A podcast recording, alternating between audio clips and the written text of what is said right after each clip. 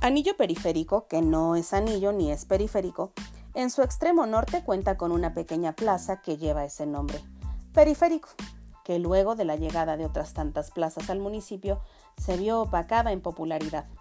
Hemos visto una y otra vez negocios ir y venir, nuevos giros, nuevas tiendas con una excelente oferta que a los pocos meses dejan locales vacíos. En los años de gloria de la plaza, el local ubicado exactamente a la salida de Aurrera albergaba a Playmart, que contaba con novedosos videojuegos y máquinas que luego de depositar la cantidad de fichitas requerida, podías jugar hasta ver tu puntuación en la pantalla o un game over. Mis tías y mi madre nos llevaron a los primos de esa generación a pasar ahí un buen rato.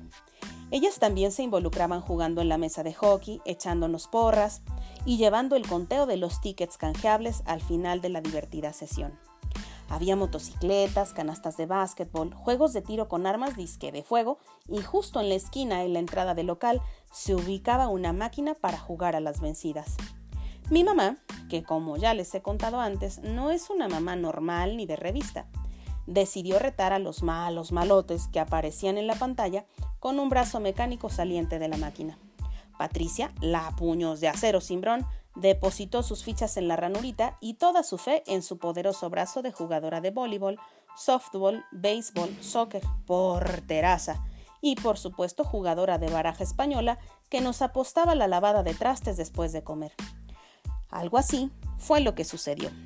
Doña Patty se colocó frente a la máquina dando saltitos, agitando los brazos, alistándose como boxeador mientras escuchaba la presentación del contrincante. Guashumara, Guashumara. Estaba en inglés la presentación. Aparece en la pantalla el rostro animado de un hombre negro. No, no es una palabra denigrante, a menos que tú asumas inmediatamente que es malo ser negro. Los trapecios marcados, de bíceps enormes, rapado, un par de dientes dorados y con expresión de yo las puedo todas.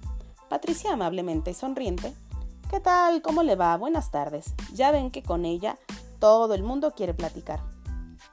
Puso su codo derecho sobre el punto de apoyo y tomó con la mano izquierda el cosita ese al extremo de la máquina que sirve para hacer contrapeso.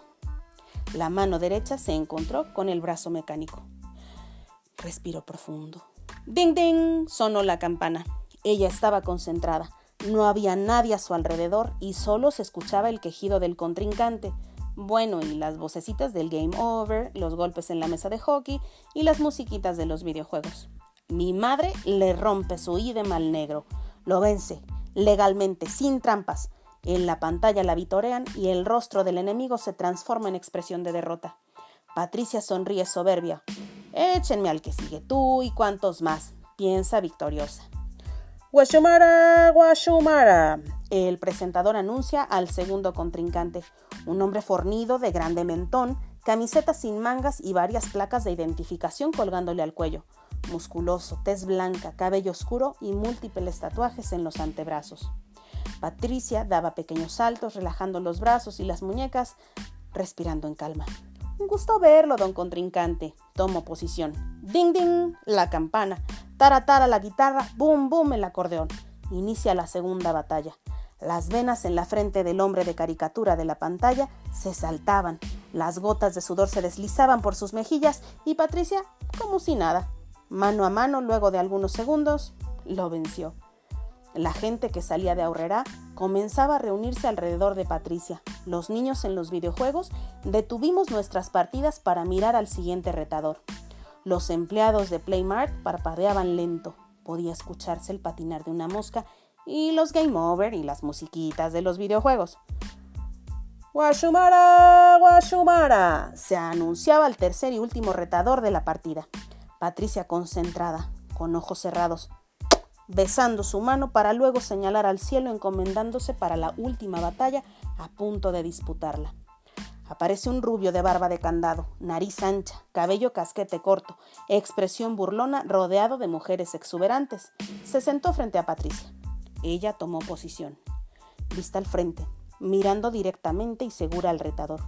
El público se aproximaba en silencio esperando el desenlace. Muchas apuestas a favor del contrincante. El hombre era enorme, de caricatura, pero enorme al fin. ¿Cómo está, don Güero? Buenas tardes. Patricia le preguntó, anunciándole su final. ¡Ding, ding! Los dos competidores se miraban sin titubear. Un par de ocasiones Patricia bajó la mirada al punto de apoyo donde se encontraba su codo derecho. Inhalaba profundo. Su rostro dejaba ver el esfuerzo. El hombre gritaba con coraje y las mujeres exuberantes seguían enseñando gran parte de las chichis. Ay, bueno, del escote, los senos, las boobies. Eran de caricatura, acuérdense. Patricia reía de nervios. Los brazos de los peleadores, el mecánico y el de Adebis no se movían un solo centímetro a su respectiva izquierda. La gente que transitaba en la plaza continuaba reuniéndose detrás de Patricia al mirar la lucha. De pronto Patricia le sonrió la caricatura. Hasta aquí llegaste, don Güero, le dijo solo con la mirada. Sin trampas, con la posición correcta, la palma derecha de Patricia estaba completamente sobre la palma derecha del brazo mecánico. Había vencido.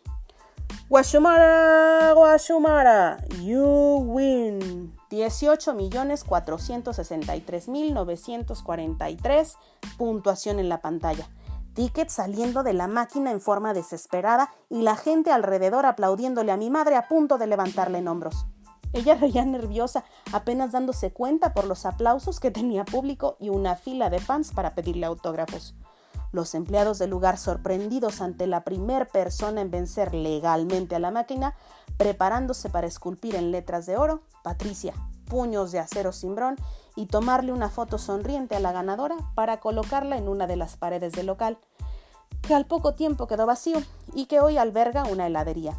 ¿Quién es ahora la máquina de vencidas? ¿Eh? ¿Eh? ¿Eh? La oración constante de mi mamá está basada en el Salmo 92, verso 10 pero tú aumentarás mis fuerzas como las del búfalo. Seré ungido con aceite fresco. Dios ha respondido a esa oración dándole fuerzas como las del búfalo hasta para jugar a las vencidas. La ilustración es de Fernando González.